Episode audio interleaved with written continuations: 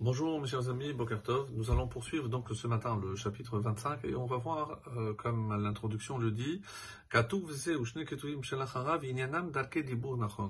donc on va voir euh, comment bien parler, c'est-à-dire faire une bonne utilisation de la parole et surtout les bienfaits que ça peut apporter pour la personne qui les profère et pour les personnes qui les entendent, et évidemment les personnes sur qui on va parler de manière toujours positive.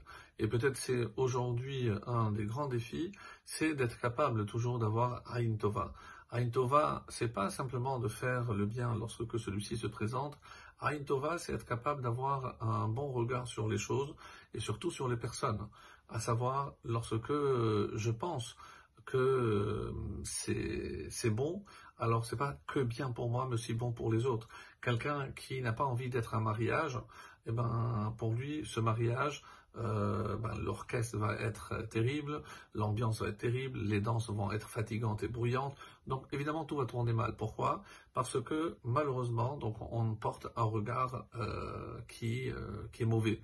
Et lorsqu'on n'a pas ce bon œil, donc évidemment la parole qui va suivre va, va suivre aussi cet état d'esprit. Et c'est comme ça que, à, à travers une métaphore, le roi Salomon nous dit dans le verset 11. Des pommes d'or avec des motifs d'argent. Et d'après l'explication euh, du Rambam ici, il nous dit que c'est pas l'or qui était visible et les motifs, la décoration était en argent. Non. C'est-à-dire la partie essentielle était en argent, de loin je voyais de l'argent, mais quand je me rapprochais, je voyais qu'il y avait à l'intérieur des petites pommes en or. Et c'est euh, une métaphore magnifique. C'est-à-dire que euh, si je suis capable de voir quelque chose qui a de la valeur, en me rapprochant, en essayant de faire attention, je vais voir que c'est encore plus euh, coûteux, qu'il y a encore une valeur supérieure à ce que je croyais, puisque l'or est à l'intérieur, donc sous forme de, de pommes. Davar, et c'est quoi cette parabole? À quoi est comparé donc euh, ce, bijou? Davar, Davour al-Ofnav, telle est une parole dite en son temps. En son temps, euh, ça suit une traduction de la Vulgate, puisque al-Ofanav, euh, c'est une expression rarissime, pour ne pas dire unique, dans tout le Tanakh. Et d'après les commentaires qu'on a, qu'on a, vu, qui se rapportent, al-Ofanav, c'est une parole qui est dite à propos, c'est-à-dire qui est juste, une parole juste.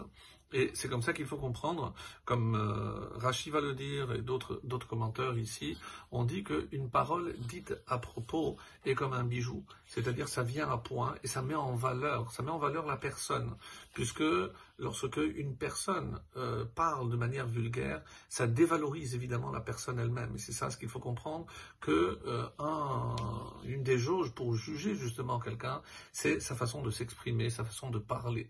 Et si c'était toujours des, des propos, on va dire, euh, qui sont modérés, et dans sa façon de les exprimer, dans sa façon de tenir un langage euh, qui est correct, qui est convenant, eh ben ça, ça traduit aussi une certaine facette de sa personnalité. Donc ça c'est pour le verset 11. Verset 12. Nezem Zahav Vachali Chatem. L'anneau d'or est un collier Khatem. Khatem, les commentaires disent que c'est de l'or, mais beaucoup plus euh, coûteux. C'est ce qu'on va traduire, nous, par de l'or fin. Donc, de un anneau d'or et un collier d'or fin, Mochiach Chacham al Ozen Shomaat. Tel est le sage qui réprimande pour l'oreille attentive, pour une oreille qui est capable d'entendre. Et même si ce sont des paroles de reproche que le chacham, ici, que le sage va tenir à l'égard, à l'encontre de cette personne, mais c'est comparé à un bijou en or ou en or fin. Autrement dit, donc cette métaphore qui revient souvent, où on compare la parole à un bijou, même lorsque je veux faire un reproche, et c'est peut-être aussi la difficulté qu'on a aujourd'hui, parce que malheureusement, on ne sait pas faire forcément des reproches, donc sont loin, donc ces paroles seront loin de paraître comme un bijou, comme euh, une belle parure euh, en or ou en argent. Donc c'est peut-être ce qui nous manque aujourd'hui, c'est savoir faire des reproches. Et on termine avec le verset 13, Ketinat sheleg beyom katir, comme la fraîcheur de la glace un jour de moisson, tirne eman le sholchav, ainsi est pour ceux qui l'envoient un messager fidèle. Venefesh Adonav Yashiv, qui rétablit l'âme de son maître. Alors, plusieurs euh, façons de comprendre euh, qu'est-ce que c'est. Euh, on sait très bien que la, neige n'est pas bonne pour la moisson, puisque ça risque de détruire la moisson. Alors, d'après différentes explications, Ici, c'est le froid. Donc, chez l'aigle, c'est pas forcément la neige ou la glace. Certains disent que c'était une coutume d'aller chercher la glace pour pouvoir refroidir certains aliments, les conserver, ou pour la boisson pour rafraîchir. Donc, c'est quelque chose qui est, surtout en été, et c'est pour ça qu'il faut aller la chercher, Biyom Katir. Donc, c'est euh, le jour de la moisson, il fait chaud, mais on va chercher pour se rafraîchir. Et c'est cela un, un, un messager fidèle. Qu'est-ce que ça veut dire, encore une fois, cette métaphore de la parole? Parce que le messager fidèle, il va retransmettre exactement les propos de celui qui l'a envoyé.